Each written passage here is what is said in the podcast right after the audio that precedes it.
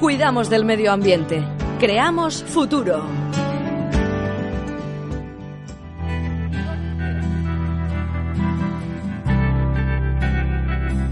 Ciudades gigantes, enormes cloacas, viajan torrentes hacia el mar de un amor que huele mal, como anunciándole al cielo nuestro destino. Se ven las marcas de la muerte por las ventanas del avión.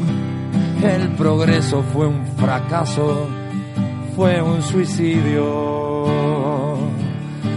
La ansiada prosperidad Escuchamos a la banda argentina Bersuit Bergarabat y su tema Madre hay una sola, en la que habla de los daños que estamos causando al medio ambiente y de la importancia de cuidar nuestro planeta. Y es el tema precisamente del que hablamos esta semana en nuestra sección de medio ambiente con Alex Fernández. Muerza, Alex, según buenos días. Eh, buenos días, Gema. Bueno, pues eh, sí, eh, este grupo argentino bueno, pues nos, nos hace ver ¿no? que cada vez eh, somos más conscientes de este impacto que sufre nuestro medio ambiente, nuestro planeta.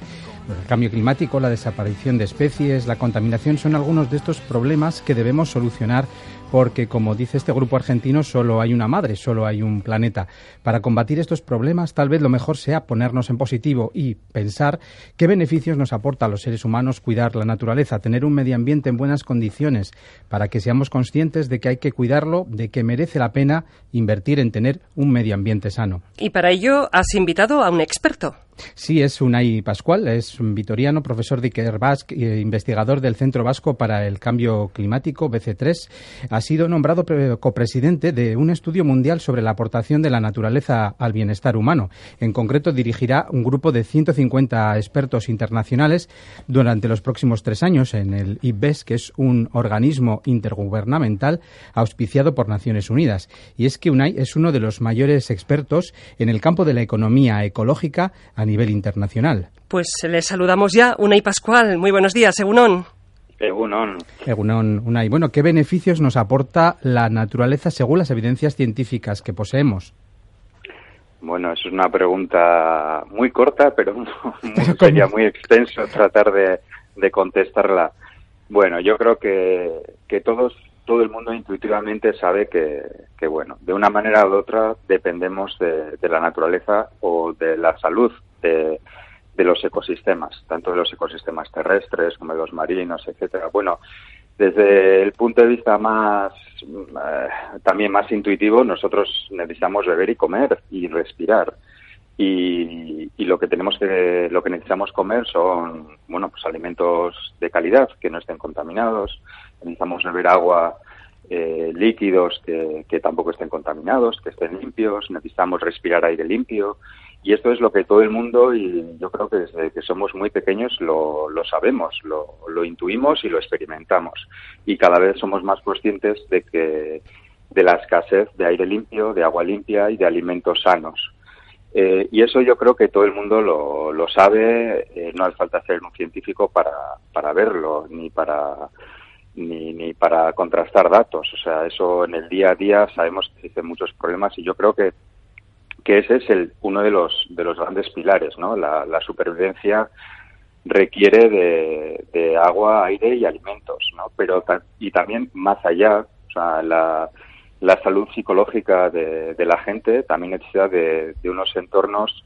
eh, favorables. O sea, si viviésemos en entornos eh, muy ruidosos o muy contaminados o, o, violentos continuamente, pues psicológicamente estaríamos muy afectados y nuestra salud mental se, se, vería afectada muy gravemente también y esto y esto ocurre en muchos lugares. ¿no? Lo que llamamos Entonces, un ambiente amable, ¿no? Para todos. Exacto. Sí, un ambiente amable, un ambiente sano, donde podemos desarrollarnos como personas. Eh, al final nosotros somos una especie más, eh, y bueno, y eso a veces también se nos olvida, ¿no? Eh, el respeto y, y, la empatía que debemos de tener eh, hacia, hacia otras especies, hacia eh, y no solo especies animales, sino un poco la, nosotros somos parte de esa naturaleza y eso también es algo que, muy intuitivamente lo tenemos en, nuestro DNA social, ¿no? Eso lo sabemos, pero eh, bueno, pues la, trayectoria de los últimos eh, siglos, eh, diría yo, en, en, los lugares donde, donde estamos hablando, donde vivimos, ¿no? En lo que es el, el, mundo más industrializado, pues ha tomado unos derroteros donde, bueno, pues la persona y el entorno natural se han ido separando de manera también incluso filosófica también. la religión también ahí tiene un aspecto importante y habría que hablar largo y entendido sobre esto. Bueno, hay muchas, muchas razones por las cuales el ser humano y la naturaleza en los últimos siglos parece que se han ido separando, ¿no? Sí, han llevado como caminos, eh, sí, se han alejado esos caminos. Oye, una ya ha dicho Alex en la presentación que te han nombrado copresidente de un estudio mundial sobre la aportación de la naturaleza a ese bienestar humano. Exactamente qué, eh, cómo va a ser ese estudio y qué intentáis averiguar. Mira, pues este es un estudio que creemos bastante importante. Eh, va a ser un estudio que, como ha comentado les durará tres años con alrededor de 150 expertos mundiales.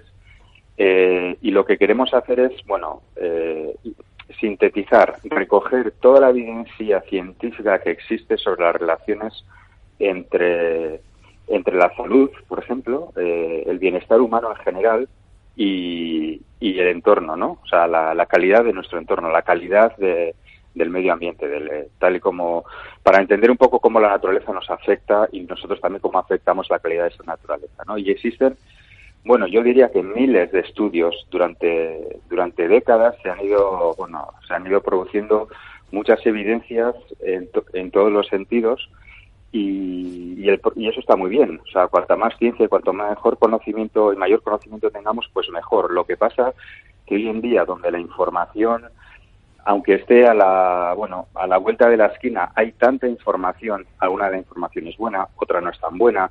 Entonces, todo esto hay que ponerlo un poco en orden. Hay que, hay que tratar eso de, de, traer toda esta gran masa de información y darle un sentido, un sentido para que se pueda utilizar. ¿no? Y, y este es un poco el, el objetivo principal de este estudio, sintetizar todo este conocimiento científico y diría más allá del científico, porque hay otros tipos de conocimiento que no son científicos, por ejemplo, el, el, el conocimiento de nuestros baserritarras el conocimiento de, de pueblos indígenas que son los que están realmente conservando la biodiversidad en gran parte del planeta ella, esta gente también tiene un conocimiento tradicional, práctico, muy importante, donde la ciencia todavía no ha llegado.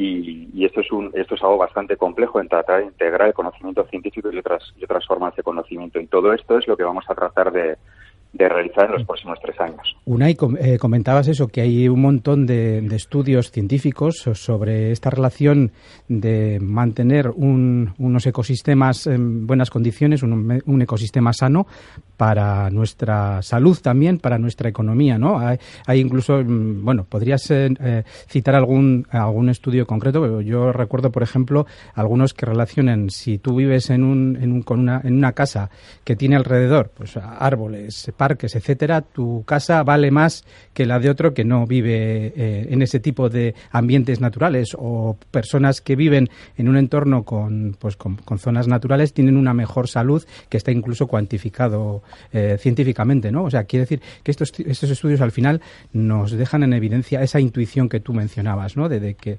cuanto más cuidemos nuestro medio ambiente vamos a, a tener una calidad de vida mejor, ¿no? Sí, estos estudios que acabas de comentar eh, no son eh, no son muy novedosos. O sea, si nosotros fuésemos a cualquier inmobiliaria y comparamos los precios de pisos o de casas, vamos a ver y podemos hacer un, un análisis muy rápido eh, donde se ve claramente que aquellos lugares que están localizados en zonas verdes, en zonas donde alrededor, eh, bueno, pues eh, son, como hablamos antes, son estos paisajes amables o entornos amables, eh, para el mismo tipo de metros cuadrados, tipo de edificación, etcétera, los precios son mucho más altos. ¿Por qué? Pues porque la gente los demanda más, ¿no? Bueno, aparte puede haber especulación, etcétera, pero pero realmente ahí lo que lo que subyace es que hay una demanda mayor para ese tipo de, de viviendas, ¿no? Este es un ejemplo muy muy sencillo, pero si hablásemos también de los alimentos, alimentos que son ecológicos, que están eh, que son locales, que son de mayor calidad, etcétera, también tienen un precio mayor. ¿Por qué?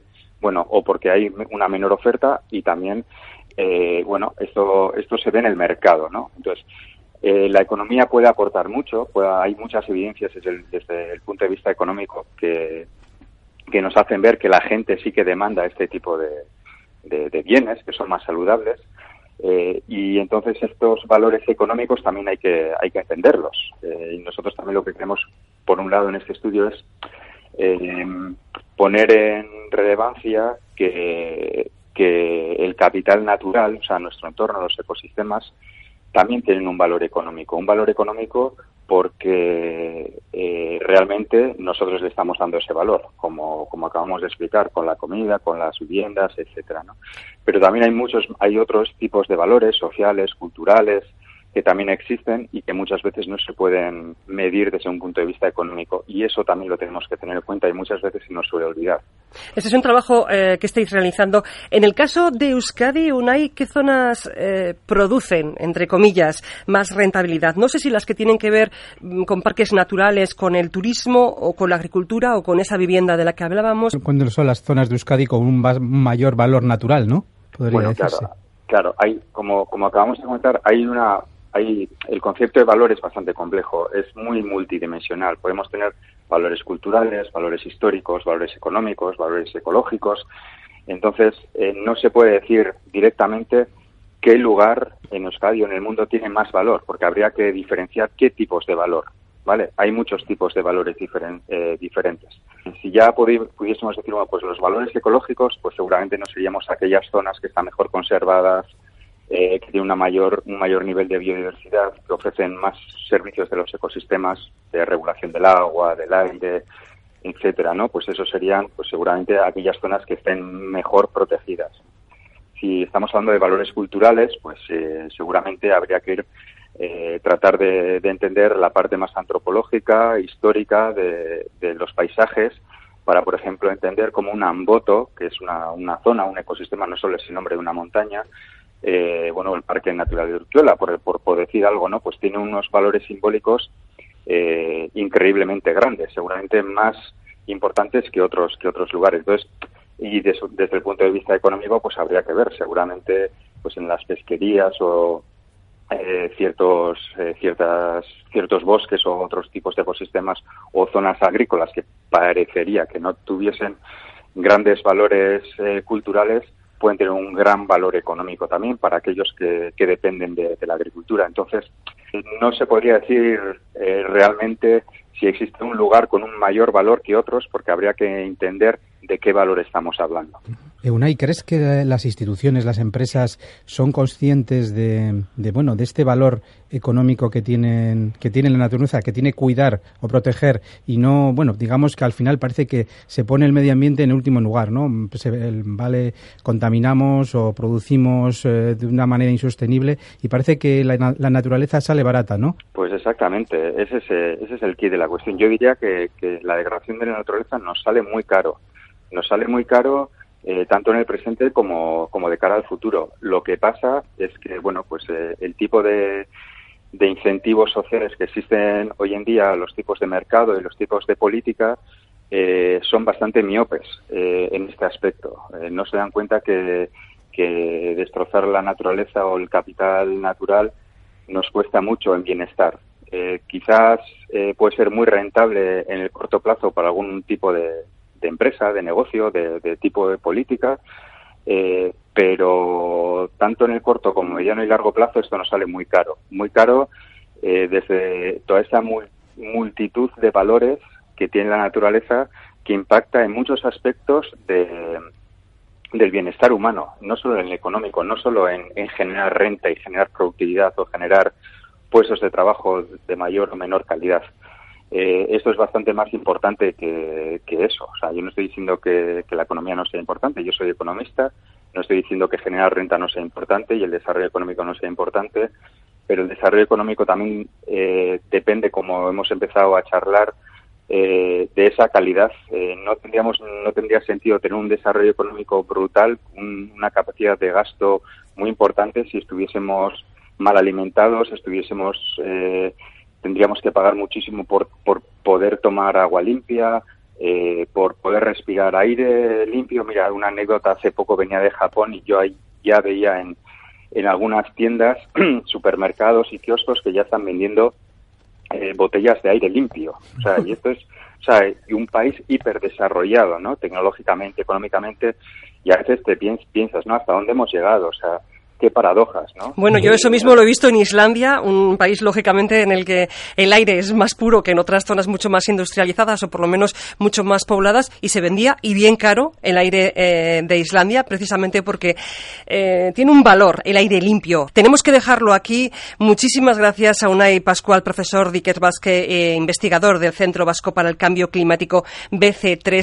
Como este estudio va a durar tres años, creo que vamos a volver seguro en alguna ocasión a hablar con Unai. Muchísimas gracias gracias. Es que ricasco, Suey. Bai, es que ricasco, Unai. y Alex, muchísimas gracias por estos invitados que nos traes, ¿eh? Un saludo. un saludo, agur. Gemma, agur, agur. En IOBE trabajamos para conseguir hábitos de vida más sostenibles que ayuden a luchar contra el cambio climático y a adaptarnos mejor. Trabajamos para promover la economía circular y disfrutar de nuestro patrimonio natural. En definitiva, en IOBE cuidamos del medio ambiente, creamos futuro. IOBE. Gobierno Vasco, Euskadi, bien común.